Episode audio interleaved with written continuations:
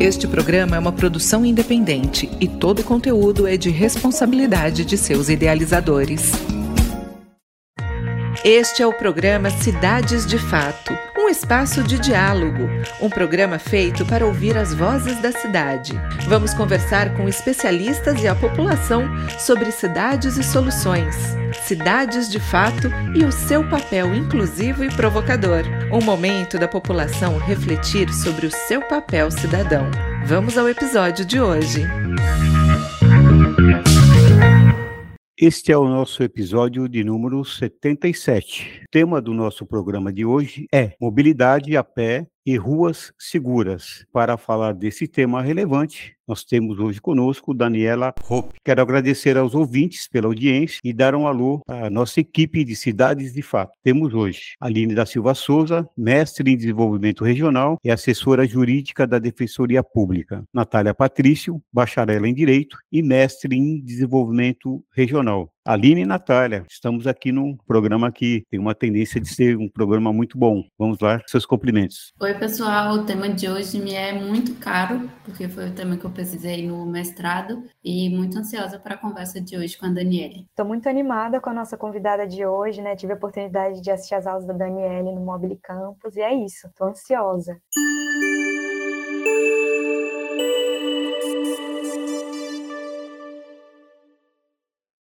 A nossa convidada de hoje é Daniele Ou, mestre em planejamento urbano pela McGill University, é graduada em arquitetura e urbanismo pela Universidade Federal do Rio Grande do Sul, é gerente de mobilidade ativa no Instituto de Políticas de Transporte e Desenvolvimento, ITDP, e desde 2017 sua atuação principal é em mobilidade ativa, trabalhando para a qualificação e priorização de políticas de mobilidade. Olá, Daniele, seja bem-vinda. Olá, pessoal, boa noite. Muito obrigada pelo convite boa noite aos ouvintes. Estou feliz também de estar aqui conversando com vocês.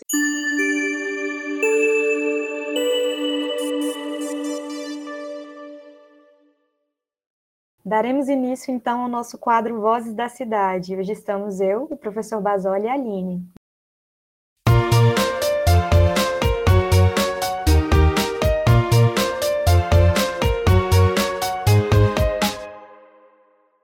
Eu vou começar a nossa conversa pedindo para que você, Daniele, fale um pouco sobre a importância e também os benefícios ambientais, sociais e econômicos da mobilidade a pé. Antes de entrar em mobilidade a pé, acho que é importante a gente falar de mobilidade ativa, né? De, o que engloba a mobilidade a pé e de bicicleta, né?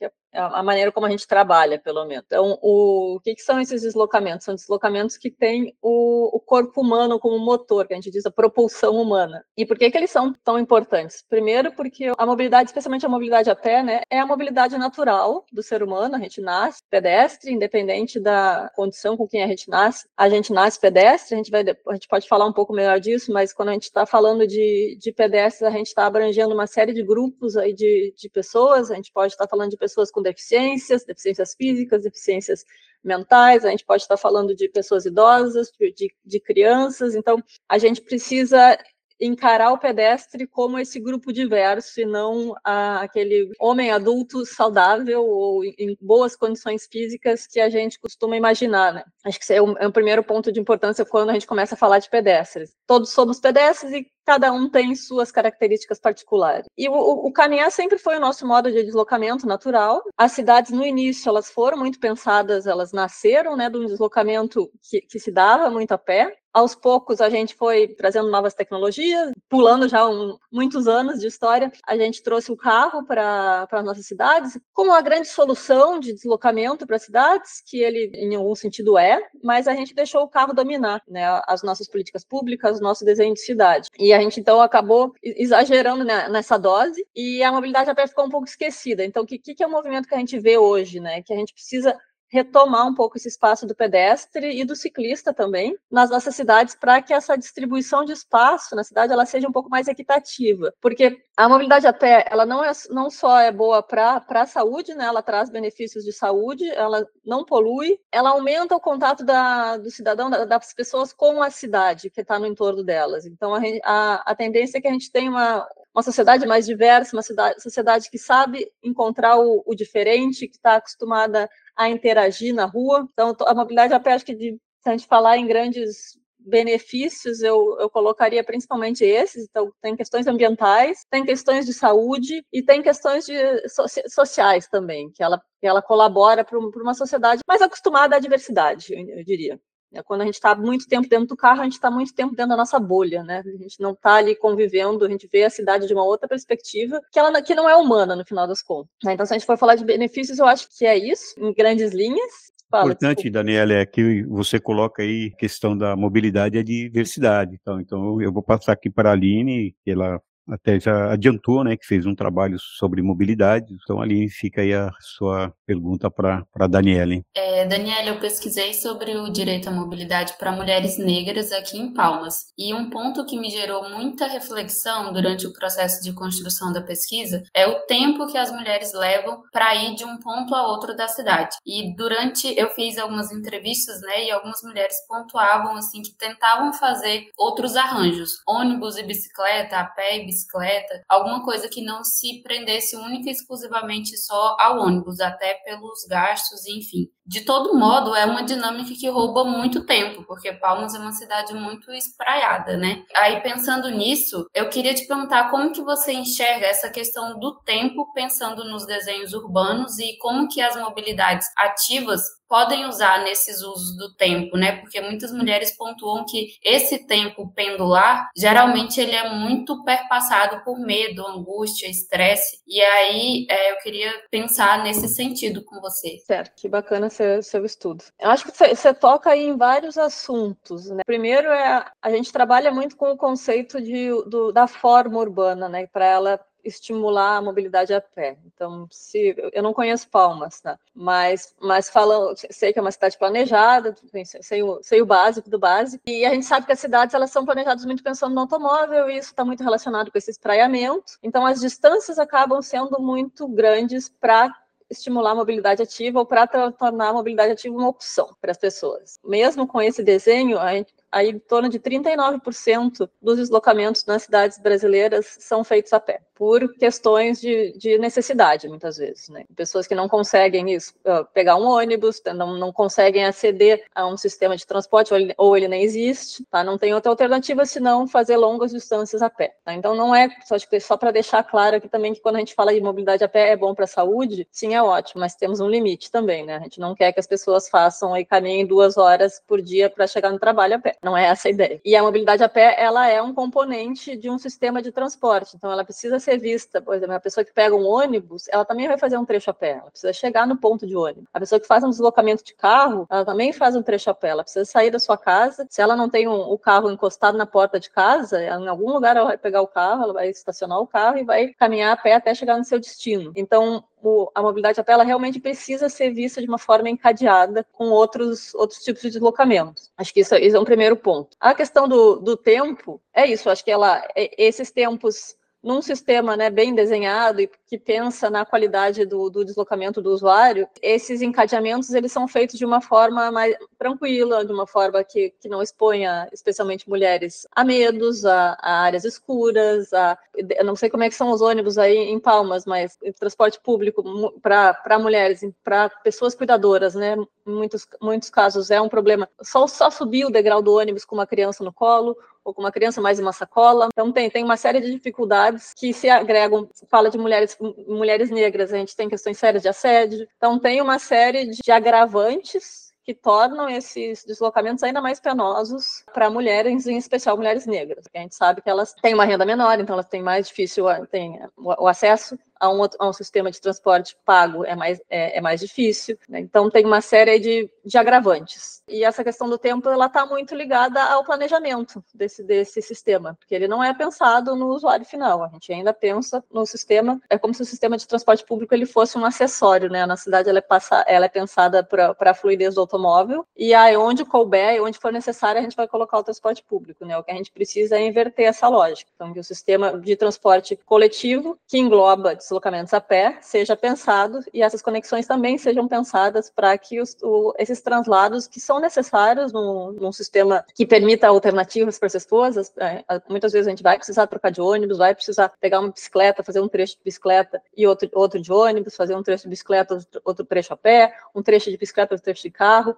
Então, essas combinações, elas são frutíferas para a cidade. Elas fazem com que a cidade seja mais dinâmica, com que, a, com que as pessoas se encontrem, com que as pessoas circulem, ela diminui uma, a, a, sensação de, de, insegurança também. A gente sabe que, o, que lugares desertos, por exemplo, vamos imaginar numa via, numa rua onde tem condomínios fechados dos dois lados, grandes muros altos, calçadas sem vegetação, sem nada, sem comércio, sem nada. Quem é que gostaria de caminhar nesse lugar, se imaginando? É uma, é uma área que passa uma sensação de insegurança todo esse desenho, tanto da forma urbana quanto o tamanho da quadra. Se a quadra é muito longa, eu sei que eu não vou cruzar com ninguém por um bom tempo. E aquilo ali vai fazendo com que esse tempo ele, ele pareça maior ainda, porque você está passando esse tempo de uma forma que você está se sentindo inseguro. Então, acho que dá, dá para fazer uma série de desdobramentos aí com essa questão. Não, é, aproveitando as suas colocações, o que, que você acha da a mobilidade a, a pé? Ela não tem que ter uma análise bem específica, porque depende muito da, da onde ela vai ser aplicada, é como você colocou, né? Em, em Palmas, por exemplo, uma cidade planejada que não, não trata de mobilidade, embora nós estamos aí é, no período que está sendo discutido o plano de mobilidade, é, mas não existe é, meios físicos para mobilidade a pé. A gente não tem calçada, temperatura super elevada, tá? tem um monte de situações e, e não há investimento, né? A gente, a gente pensa num transporte público eficiente ao menos um transporte público eficiente, que a gente acha que nem isso tem, tal. Então agora, por isso que eu digo dessa especificidade quando se fala de mobilidade a pé. Sim, mas ao mesmo tempo, o, acho que a gente trabalha com diversas escalas, né, mobilidade a pé. Você está me dizendo que, que tem, tem áreas que não tem calçada, são, são áreas de Palmas ou é boa parte da cidade? Boa parte da boa, cidade. Boa parte da cidade. Inclusive tá. na região central. Com uma problemática. Idosos, por exemplo, não conseguem é, é, caminhar na Avenida JK, que é uma das avenida, é a nossa avenida principal no centro da cidade. O que, que eu vejo? A gente tem diversas, dependendo da, da gravidade do problema ou da, da situação de cada cidade, a gente começa por escalas diferentes. Não, não necessariamente começa por escalas diferentes, mas acho que o, o raciocínio, o planejamento planejamento ele pode se dar em escalas diferentes. Costumo usar bastante um exemplo de quando a gente fala da, da cidade como um todo. É um exemplo de São Francisco, óbvio que é uma cidade norte-americana que tem, né, não, não é, não reflete a nossa realidade, mas uh, se não me engano, em 2011, né, já faz um bom tempo, eles fizeram um estudo de priorização de eixos para mobilidade a pé. Então, no, no, momento que a gente tá, tem uma cidade que ela é, boa parte da cidade não, não atende critérios mínimos, que seria pelo menos a existência de uma calçada, ou se a calçada não existe, pelo menos a gente tem que pensar em redução de velocidades para que o, a gente fala de muito de ruas compartilhadas hoje em dia, né? Que são ruas onde o carro e o pedestre podem ocupar o mesmo espaço, mas a, a, isso requer uma velocidade abaixo de 30 km por hora, que eu imagino que não é o que acontece em, em Palma. Então, eu acho que é olhar para as áreas da cidade onde tem crianças, idosos circulando, pontos onde a gente sabe que tem talvez muitos atropelamentos, áreas em torno das universidades, que a gente chama né, dos solos geradores, então áreas de interesse e começar por essas áreas. A gente pode mapear essas áreas e entender, bom, esses são os polos onde temos hoje o maior fluxo de pedestres. Como é que eles se conectam, né? entender como é que são as conexões entre essas áreas. E a gente sabe que isso é um planejamento de longo prazo, mas, mas pelo menos você tem um mapeamento e você consegue aí, então, depois de identificar esses locais, esses, sejam polos, sejam eixos, começar a chegar na escala do pedestre em si. Porque, por que eu digo isso? Porque para a, a escala do pedestre é a escala humana. Então, um detalhe de um buraco, se ele tem 5 centímetros ou se ele tem 20 centímetros, faz muita diferença para um pedestre. Né? Então, um a gente pode passar, pisar em cima nem notar, no outro a gente pisa e quebra a perna. Para a gente chegar nessa escala de, de um desenho adequado para o pedestre, a gente precisa olhar para o detalhe do, do, desenho urbano e da qualidade também da, da implementação. Porque, né, não adianta a gente fazer uma, uma calçada bonita que, que tem um monte de buracos, por exemplo, ou que vai, em dois meses, vai, vai ter um monte de buracos. A gente precisa olhar para as travessias também. O tempo semafórico permite que o pedestre atravesse com tranquilidade, permite que uma pessoa idosa atravesse sem, sem precisar correr, que ela não vai conseguir. Então, aí, aí, a gente entra, a gente consegue delimitar alguns perímetros onde a gente pode entrar nessa escala e ir construindo isso aos poucos. Né? A gente sabe que não é uma coisa que acontece de uma hora para outra, mas existem, existem maneiras. Hoje a gente, a gente trabalha muito com, com o chamado famoso urbanismo tático, virou muito uma, uma ferramenta em, em, muitos municípios que são intervenções de baixo custo, que são feitas com tinta, com algum mobiliário urbano que é removível, que permite que não só o, a gente implemente algumas áreas, por exemplo, se não tem calçada, fazer, fazer uma, uma calçada com pintura, com algum balizador, que a gente chama o fradinho, só reservar aquele espaço para o pedestre, que já é um primeiro passo, não, não deve ser o passo final, mas é uma maneira rápida de ganhar espaço para o pedestre, por exemplo, e que a gente consegue com pintura, com um baixo custo, e é removível. Se, se não funcionar, se a gente entender que, que aquilo ali não foi o desenho adequado, dá para tirar e fazer de novo. Então, não, é, não, não exige o investimento de uma obra civil. E a gente pode ir aos poucos e melhorando aquele tipo de intervenção. Eu diria que a gente precisa trabalhar nas duas escalas. Importante a colocação. Urbanismo tático, uma palavra nova aí. Natália, sua pergunta? Eu vou até pegar gancho aí nessa discussão, né? Porque, infelizmente, o planejamento das cidades, às vezes, eles parecem ter como parâmetro um ser universal, né? Uma ideia de que o pedestre é neutro, que ele é quase unidade medida por si só de forma neutra, né? Isso faz me, é, me faz pensar muito em para quem as cidades são e não são planejadas, né? De como que algumas particularidades da população, como a Daniela colocou, né? Como o tempo de travessia numa fase, baixa, as próprias questões de mobilidade reduzida às vezes são ignoradas. Então, eu como pesquisadora do cuidado, né, do trabalho do cuidado, eu sempre acabo enveredando um pouco para ir, né? E aí eu queria saber de você, Daniele, alguns aspectos que poderiam tornar nossas cidades mais inclusivas, né? Mais caminháveis para a primeira infância, para as mães e cuidadoras. Esse é um tema muito, muito bacana de falar, que felizmente tem recebido cada vez mais atenção, né? Acho que há alguns anos atrás falava muito pouco nisso e hoje a gente tem visto bastante várias cidades pensando já em como, como abarcar esse público e como, como atender, baseado no entendimento né, de que o, a, a infância, a primeira infância, é um período crucial de desenvolvimento cognitivo da, do ser humano e que qualquer investimento financeiro de, feito nessa, nessa fase do desenvolvimento humano, ele tem um potencial gigantesco depois ele vai trazer muito retorno para a sociedade. A criança ela precisa dessa diversidade, dessa variedade de experiências para ter um desenvolvimento cognitivo satisfatório na infância. Uma criança que, que caminha na rua, que ela vai experimentar diversos cheiros, nem, nem sempre eles vão ser bons, então ela vai aprender a lidar com aquilo que é, aquilo que é bom, aquilo que não é bom, vai sentir calor, vai sentir frio, vai conhecer pessoas, vai ver um cachorro, vai, vai encontrar uma, uma árvore, então vai, vai interagir com as pessoas normalmente, né, adultos adoram interagir com crianças na rua, então vai interagir com pessoas novas. Existe toda uma, uma parte educativa e de desenvolvimento humano que a cidade pode propiciar para crianças. Existem, existem alguns estudos que mostram que crianças que se deslocam de carro para a escola todos os dias, elas não, você pede para elas desenharem o, o trajeto da escola até a casa delas, ou da de casa até a escola, elas praticamente não têm memórias, ou têm poucas memórias. Se você pede para uma criança que faz esse trajeto a pé, desenhar o caminho de escola, da escola até a casa, é uma experiência muito mais rica. Ela vai trazer muito mais informação do que a criança que está dentro do carro. Então, isso é só para exemplificar o quanto que isso agrega, né, para a gente como seres humanos. E, e outro ponto, não, só pensando na criança, a gente traz o, a, a, a, própria relação entre a pessoa cuidadora, seja a mãe, seja o pai, seja, seja uma, uma babá, uma avó, um avô, a pessoa que está ali acompanhando essa criança, a relação entre eles durante essa experiência também é muito importante. É importante que, a, que essa pessoa cuidadora não esteja estressada, não esteja com medo de estar com uma criança na rua, que ela tenha um local para sentar e descansar um pouco, que ela tenha um local para amamentar, se precisar. Então, já entrando nessa linha da, da experiência da criança, tem algumas vezes uma pintura de uma cor, um banco que tem um detalhe, a criança é muito ligada né, em detalhes e ela tem uma estatura muito diferente da, da do adulto, então ela vai ter uma, um campo de visão que o adulto muitas vezes não tem, então e a gente esquece de projetar espaços para as crianças, a gente projeta espaços para crianças na, na, nossa altura, esquecendo que a criança tem, tem bem menos, e muitas vezes isso acarreta questões de segurança no trânsito também, porque a criança ela não é visível para o motorista, uma criança ela não vai, ela fica atrás de um carro, o motorista não vê, e ela também não vê o carro que está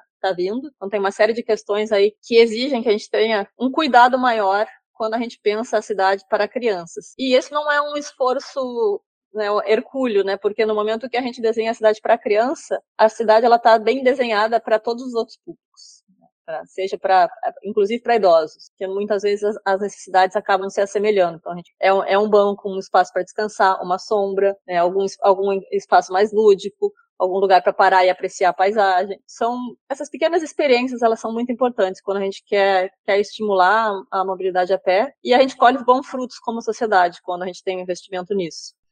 Importante salientar, Daniele, que os Cidades de Fato têm buscado ampliar a discussão acerca do olhar das crianças sobre a cidade. Isto na perspectiva da efetiva participação das crianças nos processos decisórios. Dedicamos três episódios falando com especialistas sobre pontos que questionam a ausência das crianças do processo de construção da cidade. No episódio de hoje, é logo na sequência da sua entrevista, no nosso quadro Entrevistas Populares, vamos apresentar um trabalho realizado pelos alunos do curso de Direito da Universidade Federal Tocantins. É um trabalho que discute né, sobre a participação das crianças na elaboração de projeto de escolas e praças públicas convidamos a todos os ouvintes para que fique conosco. Logo na sequência da Daniele, teremos o quadro com é, esse trabalho apresentado pelos alunos. Então, mas agora a Aline vai falar com você aí, fazer a pergunta, Aline. Antes de fazer minha pergunta, eu queria fazer só dois comentários. É, o primeiro é que eu venho do Maranhão, né? E lá a gente faz muito mais coisas a pé. E aí, deixando meus afiliados, por exemplo, na escola, eu percebo de uma forma mais intensa essa interação com as cidades, de alguns pontos que ficam marcados assim e que acabam criando uma memória afetiva por ter essa possibilidade, né, de interação. E outra questão é ainda sobre a minha minha pesquisa que algumas mulheres pontuam que aqui o cenário é outro, né? Então a dificuldade de apresentar a cidade para as crianças, assim, crianças que moram no Taquari, que é o bairro que eu pesquisei, e que não conhecem o shopping da cidade, que não conhecem o espaço cultural que não conhece vários pontos da cidade porque não tem condição é, de vir até aqui e aí condição no sentido plural mesmo, né? E aí, como já mencionado, assim, as cidades não são frutos do acaso, né? São projetos, como vocês já bem colocaram, e projetos via de regra construídos por homens brancos que delimitam quem pode acessar o quê, né? E aí o contato com a vida urbana para mulheres negras, e aí mulheres mães, mulheres idosas, mulheres lésbicas, mulheres com deficiência, por exemplo, são experiências muito hostis, né? E aí eu fico pensando que essas condições de mobilidade são atravessadas por questões tão complexas, tão enraizadas que por onde a gente pode começar a pensar numa melhora, sabe, Daniele? É, trazendo essas pessoas colocadas nesse lugar de exclusão para os espaços decisórios seria um caminho? Assim, como conseguir manifestar as nossas vontades frente às condições de mobilidade que a gente consegue acessar? Porque uma pergunta que eu tenho me feito desde que eu comecei a estudar o direito à cidade é quais são os espaços seguros para nós, enquanto mulheres negras, principalmente. E hoje mesmo, quando eu estava voltando do trabalho com uma amiga, ela comentou sobre o receio de fazer caminhada a pé num parque aqui perto, porque essa semana saiu uma notícia de mulheres que estão sendo assediadas em alguns pontos aqui da cidade, né? E semana passada, duas colegas comentavam sobre a dificuldade de passear com bebês que usam carrinho e tal, as faixas, as coisas que já foram colocadas sobre o desenho da cidade. Então, assim, o meu sentimento às vezes é que a gente está tentando sobreviver à cidade. E aí isso não dá nem brecha para a gente pensar em, de fato, como viver a cidade. Infelizmente, você está totalmente correto, no meu ponto de vista. E eu acho que é essencial a gente trazer essas pessoas, essas mulheres negras, para os processos decisórios. Mas a gente sabe também que isso não é um processo rápido. Né? E eu entendo que acho que existem algumas ferramentas aí ativistas, muito de alguns de, de, mapeamento. Provavelmente, se, você estudou isso, você deve ter lidado talvez com essas ferramentas de mapeamento sensível a gênero, identificar pontos em que as mulheres não se sentem seguras, trazer mais visibilidade para isso e tentar de alguma forma chegar no poder público e fazer com que isso se torne prioridade. Tá? Eu acho que é um caminho árduo, mas se vocês estão nesse momento de, de plano, não imagino que está, não sei se estão acontecendo, tem algum processo participativo acontecendo, mas é ocupar ocupar esses espaços, né? estar lá presente, que nem sempre né, acontece em horários que, que favorecem que essas pessoas participem. Né?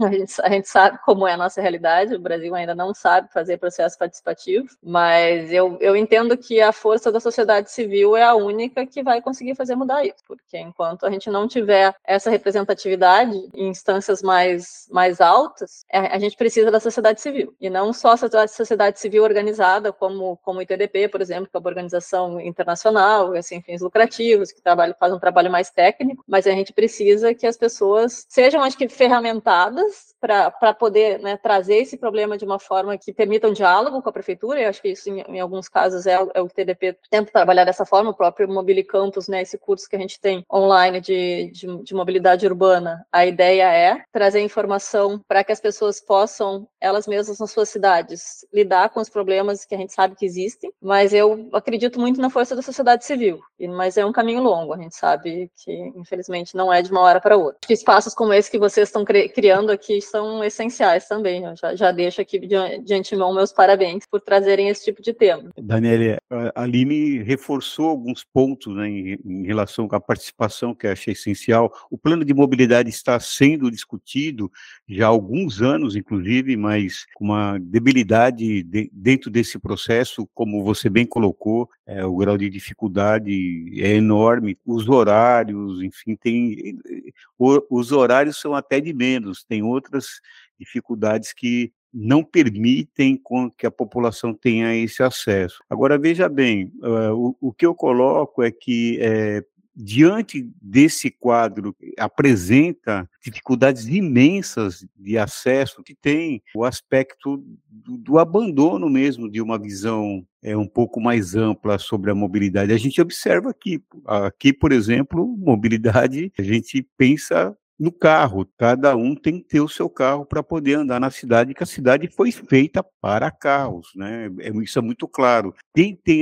essa dificuldade de acesso, como foi colocado aí pela Aline, pela Natália, tal, que é o deslocamento, né, ele tem a necessidade da sobrevivência, que é maior do que abrir o espaço para a participação. Né? Então, a gente tem aí o poder econômico, né, que termina organizando esse processo, no sentido de, de não dar a prioridade. Isso não se reflete, no meu entender, particularmente, em resultado eleitoral. Não, não parece que isso, por exemplo, não, né, se, se, a, se o transporte está bom ou não está, tal, né, chega lá, não, não, não há reflexo. Então, eu, eu, aí eu sou um pouco pessimista em relação a isso, até entendo a sua visão a longo prazo tal, né? Mas assim, o que, como que você enxerga a possibilidade da gente? É lógico que você já reafirmou aí tal, mas quais são os caminhos alternativos, né, para que a gente consiga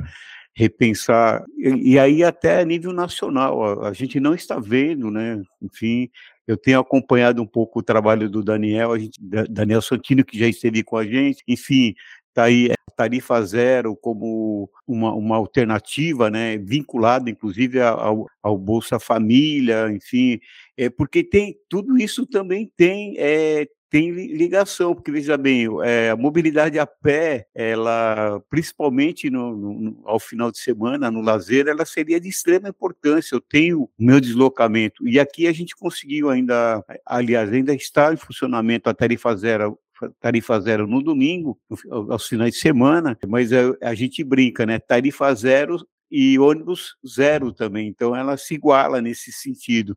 E aí as pessoas acontece exatamente o que a Aline colocou, não há o deslocamento de lazer, então ela utiliza até no trabalho dela os, os navios negreiros, né, se reportando a questão racial, né, enfim, e aí o transporte é utilizado mas essencialmente para transporte dos trabalhadores, tal. Então, assim, diante desse quadro, né, o que que você tem a nos abrir aí como alternativa para mudar essa possibilidade e nos dar um indicativo otimista né, para que a gente consiga trilhar um, um novo caminho para esse debate. É, eu tento ser otimista, porque senão eu não trabalhava com o que eu trabalho. Mas eu, eu entendo que não é fácil, volta e meia a gente a gente está enxugando gelo, né? A sensação é de que a gente está enxugando gelo. Mas mas olha, eu tô, acho que ah, vou completar 10 anos de TDP no, no, ano que vem. E eu acho que a gente avançou muito. Não, é, a questão é essa: a gente está passando por uma mudança cultural muito profunda. E ela ainda não se reflete nas cidades brasileiras. Eu acho que a gente mudou a, a mentalidade, acho que ela já avançou. E eu acho que eu faço o gancho com, acho que com, com a ferramenta que a, gente, como TDP, tem usado nos últimos anos e que tem visto alguma, alguma mudança de perspectiva de técnicos de prefeitura ou da própria sociedade civil, o que, é esse urbanismo tático? Então, é aquilo que eu São, são intervenções de, de baixo custo, que, que são de rápida implementação. Vamos citar uma determinada interseção, um determinado cruzamento, que tem algumas áreas que a gente chama de, de uma área de asfalto, que são tem muitos, muitos veículos que têm atropelamentos, que têm altas velocidades. Então a gente pode fazer um desenho mais adequado para o pedestre desse, desse cruzamento, ou uma área que não tem, tem uma calça, que não tem calçada, que tem uma calçada muito estreita, a gente pode estender essa calçada só com meio de pintura e com algum, alguma segregação que, que impeça que o, que o veículo invada aquela área. Então isso é o que a gente chama de, de urbanismo tático, que é uma transformação rápida. E isso é esse urbanismo tático ele nasceu lá atrás com iniciativas da própria sociedade civil. Então em áreas em que eram muito problemáticas, a própria sociedade civil foi lá e ocupou. Então aqui vamos fechar esse trechinho, vamos fazer uma ciclovia aqui, com cones, com algumas coisas, algum é uma é uma marca, como é que é o marketing de guerrilha, né? Que a gente chama, são ações de, de guerrilhas que forçam muitas vezes uma reação do poder público. Obviamente o ideal é que isso seja conversado com o poder público antes, mas a gente tem visto que por serem medidas temporárias, muitas vezes é mais fácil convencer a fazer o teste. E depois do teste feito, é mais a aceitação é maior, é mais fácil de levar isso à implementação no longo prazo. Então acho que essa é uma alternativa de tentar começar com discussões sobre esse assunto, como é que poderiam ser feitas. Acho que as, a gente a gente lida muito com municípios, né? E eu acho que tem sempre aquela visão de que uma prefeitura ela não é feita, ela não é um órgão estanque, né? Tem, ela é feita de pessoas também. Então a gente vai ter as pessoas ali dentro que vão ser muito resistentes à mudança, mas a gente também tem as pessoas que tendem a problemática, estão tentando fazer a sua parte ali dentro, mas muitas vezes são impedidas ou pelo próprio sistema, né? Da, a gente tem aí questões sérias de, de, gestão, de governança, de espaços públicos, de mobilidade no, no Brasil ainda. Também identificar essas pessoas que estão dentro do poder público e que podem ajudar a mostrar o caminho das pedras, que precisa ser feito para levar projetos adiante. O caso da Paulista Aberta, por exemplo, da Orla aqui no, no Rio de Janeiro, que é fechada para veículos e aberta para pessoas em, em, finais de semana, que vocês estavam falando da questão do lazer. Existe algum corredor em Palmas que possa ser usado para isso, que possa facilitar uma, um, um deslocamento né, de, entre alguma, alguma área da cidade durante um final de semana? E também isso ajuda com que a gente ganhe mais mais massa crítica e mais com que a própria população entenda que, que isso é importante. A gente ganhe mais, mais apoio para esse tipo de, de mudança. E é, são sementinhas, eu sei que são tudo escalas muito pequenas, que a expectativa de vocês é que Palma seja caminhável amanhã,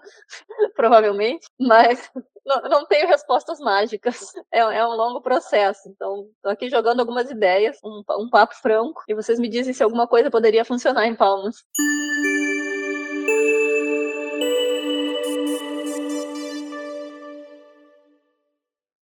Infelizmente, estamos chegando ao final do nosso programa de hoje. Gostaríamos de despedir, mas eu não poderia deixar de pedir para que a nossa convidada de hoje deixe uma indicação cultural para os nossos ouvintes e também nos diga para você, Daniele, o que são cidades de fato. Certo. Como como indicação cultural, eu queria deixar aqui a indicação do, do Mob Filme, que é o Festival Brasileiro de Filmes sobre Mobilidade, que é um evento que acontece, se não me engano, desde 2016, e é dedicado à exibição de filmes, de vídeos, programas de TV brasileiros sobre os temas de mobilidade urbana e violência no trânsito. Ah, então, tem, tem um site, que é mobfilme.com.br, e lá ficam, vocês encontram os links para os diversos uh, vídeos que foram, que que, que ganharam as edições passadas. Então, tem bastante conteúdo lá de, de, mídia sobre produções de diversos lugares do país, eu acho, eu acho bem interessante. E poderia citar também, não, não é sobre mobilidade a pé, é sobre, mais sobre bicicleta, mas tem um livro que se chama O Brasil que Pedala, que talvez vocês conheçam, mas é um, é um livro que relata o caso de cidades de pequeno porte no Brasil, onde a bicicleta ainda é um modo de deslocamento muito importante. Então, acho que dá aquela sementinha de, de esperança também de um, de, de um Brasil que pedala, onde a mobilidade ativa ela, ela ainda é uma realidade maior do que a do carro. E sobre cidades de fato, o que, que são cidades de fato para mim? Eu acho que são cidades onde existe essa troca, acho que é o que a gente falou bastante hoje aqui, né? Essa, onde essa troca ela é, ela é uma alternativa, onde a diversidade ela é aceita e respeitada, e onde essas, as, as pessoas da, com, a, com as suas características têm uma liberdade de escolher alternativas para o seu deslocamento, que elas não estejam presas a esse modelo, a, a, a necessidade do carro para ter acesso à cidade, onde as pessoas tenham com as suas próprias pernas acesso à cidade e às oportunidades que a cidade traga, que ela não, que essa cidade não seja restrita só a pessoas que tenham a possibilidade de ter um automóvel. Acho que isso para mim é uma cidade de fato. Obrigado, Daniele. O programa ainda não terminou. É, ouvintes, vamos ao Entrevistas Populares, na continuidade do Cidades de Fato.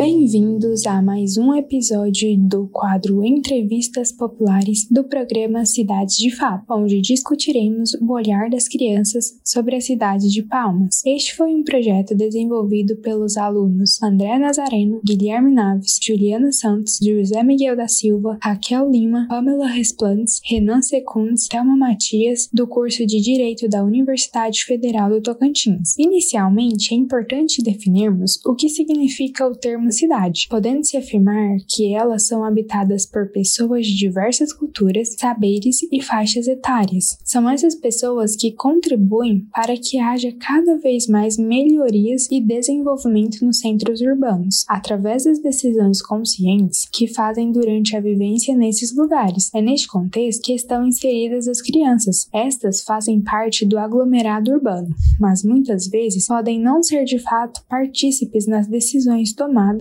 ou sequer é dada relevância para o que pensam sobre o local onde vivem. Nesse sentido, demonstraremos como são projetadas as escolas e praças públicas da cidade de Palmas e se é levado em consideração o olhar das crianças na construção desses ambientes, através de uma entrevista realizada junto ao presidente do setor de obras da Secretaria Municipal de Educação e com a presidente interina do Instituto Municipal de Planejamento Urbano de Palmas Tocantins. Além disso, isso, falaremos com o líder da escolinha de futebol Gutenberg Filho, do Jardim Aureni 3, sobre as necessidades das crianças nas regiões mais distantes do centro da capital.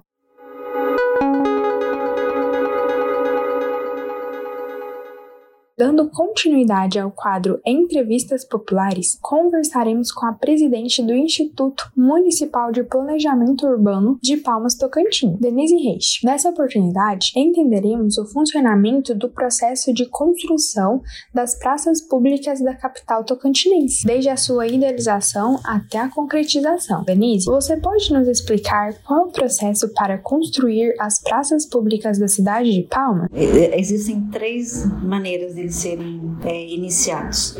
A principal delas, e a maior parte das vezes por conta do orçamento das praças, que geralmente são feitos com orçamento próprio do município, com a renda do município, então eles têm que estar inseridos no PPA, que é o Plano Plurianual né, de Gastos do Município, que é de acordo com a gestão. Ele, esse plano, ele planeja os quatro anos da gestão do gestor. Para distribuir a cada ano, tem o, a LDO, que é a Lei de Diretrizes Orçamentárias. Ela decide, dentro desse plano plurianual, quais os projetos vão ser executados no ano seguinte existem emendas que podem ser feitas, etc. A LOA, a Lei de Orçamento Anual, ela define também para o ano seguinte os custos para aquele ano. Por isso que a gente fala que a participação das pessoas, da população em geral, no PPA é extremamente importante, porque é lá no PPA que são discutidas essas propostas, essas necessidades, e em que, que o município tem que, que investir. Então, se o projeto não tiver inserido nesse PPA, em, algum, em qualquer um dos, dos anos, ó, faz o PPA de 4 em 4 anos. Aí a população quer, eu quero posto de saúde nessa quadra, eu quero praça nessa quadra, na quadra tal, eu preciso de asfalto não sei onde. Então, tudo isso tem que estar inserido nesse PPA. A LDO vai dizer qual ano, de acordo com o valor dessa obra e a necessidade e a prioridade elencada, vai dizer qual que vai ser a obra em que período. A outra forma, além de estar inserido no, no, no PPA, na LOA e na LDO, são os projetos que podem ser executados através de convênios, né, convênios ou que podem surgir através de emendas parlamentares que vêm ou dos vereadores ou dos deputados estaduais ou federais ou senadores. O político ele tem uma, um reduto eleitoral em alguma região e aquela região dele está precisando de uma praça, ele ele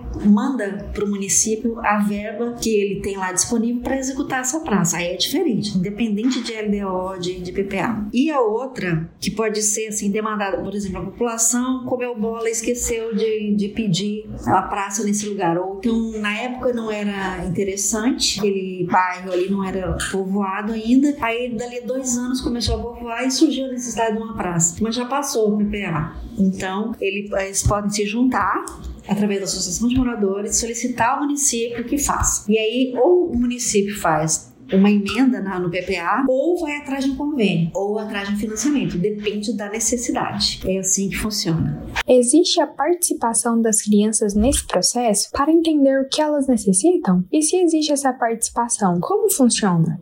Bom, em geral, não. Porque o que acontece? O município, baseado nos custos que ela tem, tem uma, não, é, não existe um projeto padrão, mas existem os insumos padrão, os equipamentos padrão, que uh, as, os tipos de compra que o município faz, existem leis que têm que ser obedecidas, né, e normas e regras, então que não podem é, ultrapassar alguns custos, alguns valores, alguns tetos de valor. Então, para facilitar, o município já tem equipamentos padrão, já tem tipo de investimento padrão, tipo de forração padrão, tudo isso padronizado. É claro que o projeto vai variar conforme o terreno. Agora, geralmente, não existe uma participação específica das crianças em si. O que pode acontecer, que já aconteceu remotamente, é que, por exemplo, um projeto que, que o entorno seja povoado basicamente por crianças ou que essa praça seja tenha um uso específico para crianças. Aí, no desenvolver do projeto, na criação do programa de necessidades, o arquiteto, o, o técnico que está desenvolvendo, aí sim ele vai entrevistar é, essas crianças em específico, porque cada projeto que a gente faz aqui, a gente entrevista os moradores do local, do entorno. Quando não é um projetinho padrão, que existe, por exemplo, a gente tá, fez agora um projeto na 132. Tem muitos prédios e existem muitos aposentados. Então, esse foi um dos projetos que a, os moradores se reuniram e vieram atrás do IPUP aqui do município para poder executar essa praça. E aí a gente fez um projetinho, a gente conversou com eles, viu qual era a necessidade deles, que tinha que ter um cantinho para os idosos ficarem ali, tipo, jogando dominó, ah, uma academia ao ar livre específica para idosos, né? Obviamente contemplando os demais moradores, mas essa foi assim, um caso específico que acontece, pode acontecer, pode acontecer com as crianças, inclusive. Então, é, não existe assim uma participação exclusiva de criança, oh, as crianças têm que participar. Seria legal, né, se, tivéssemos, se montássemos um sistema, um, uma metodologia para abranger essas crianças.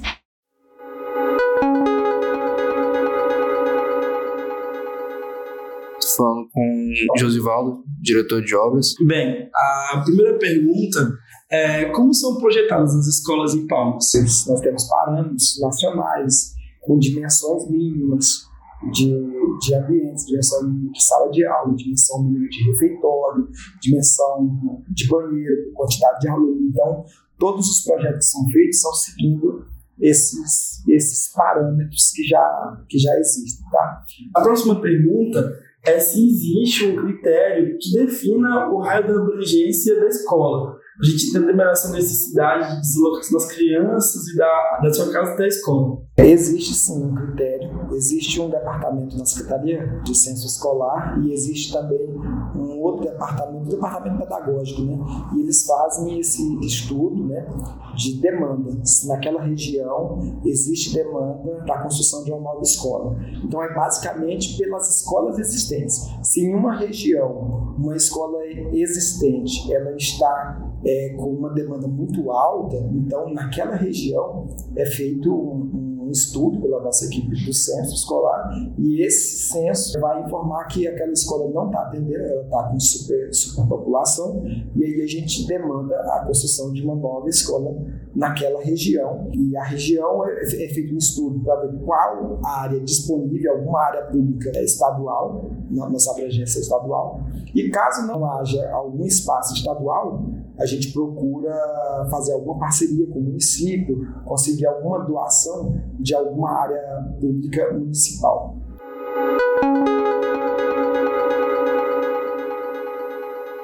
Seu Gutenberg, tudo bem? Essa, essa nossa entrevista é para falar um pouco sobre o projeto que o senhor tem no Taquari Eu gostaria que o senhor explicasse para nós como que funciona, né? Como que nasceu a associação de futebol do senhor e qual que é o objetivo e o propósito dele. Poderia falar um pouco para a gente? Com certeza, com certeza. Esse projeto é um projeto que eu iniciei há 15 anos aqui no Taquari. Eu vim morar aqui no Taquari justamente há 15 anos e comecei a ver crianças passando na frente da minha casa meninas grávidas com 12, 13 anos, menino com 10, 11 anos cheirando cola, fumando maconha. E eu, eu como professor, como educador, eu me senti na obrigação de fazer a minha parte, porque eu achei muito a idade muito pequena para já estar fazendo esse tipo de tomando esse tipo de atitude errada, lógico. E aí começou um desportista nato, fui jogador profissional de futebol e devido à vaidade eu não decolei e pensei numa escolinha de futebol. Fundei a escolinha de futebol há 15 anos e comecei a fazer um trabalho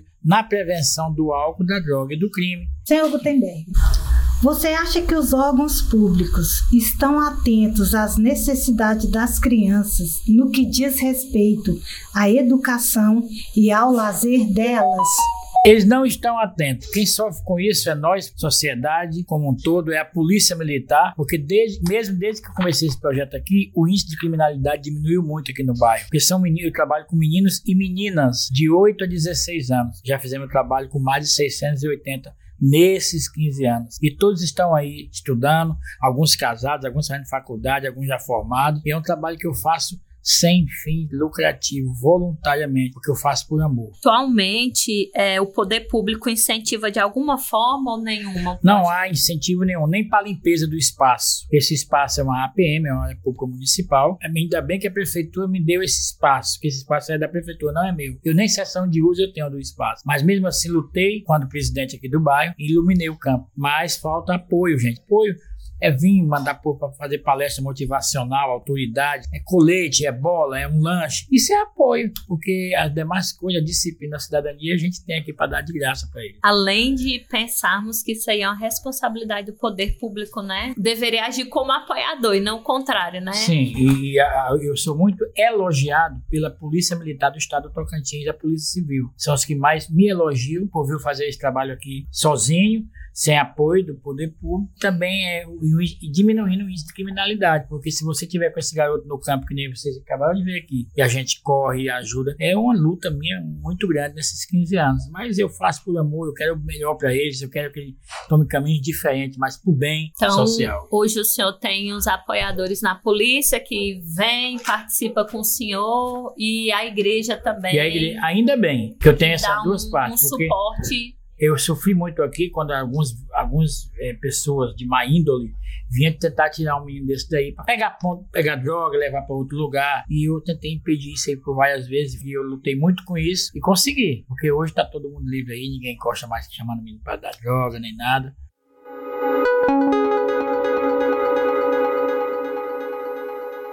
O programa Cidades de Fato, no seu quadro Entrevistas Populares, em parceria com o curso de Direito, mostrou neste episódio o projeto que fala sobre o olhar das crianças sobre a cidade de Palmas, que foi desenvolvido pelos acadêmicos do Seminário Interdisciplinares. Esse quadro tem a finalidade de reforçar temas locais e trazer as vozes da cidade para discussão sobre reflexões necessárias para contribuir para a melhoria da vida dos cidadãos palmenses. Procure no site Cidades de Fato maiores informações sobre o projeto desse episódio, bem como lá o nosso ouvinte encontrará mais de 70 entrevistas com especialistas tratando da vida nas cidades. Contamos com a sua audiência e até o próximo programa.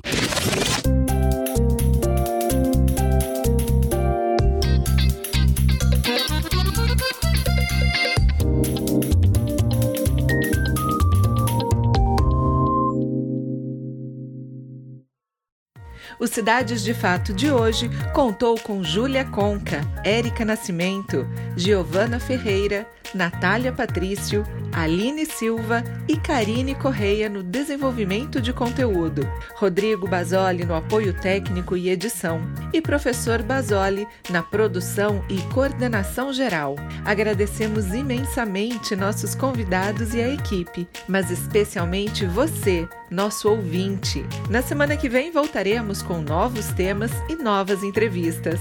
Até lá!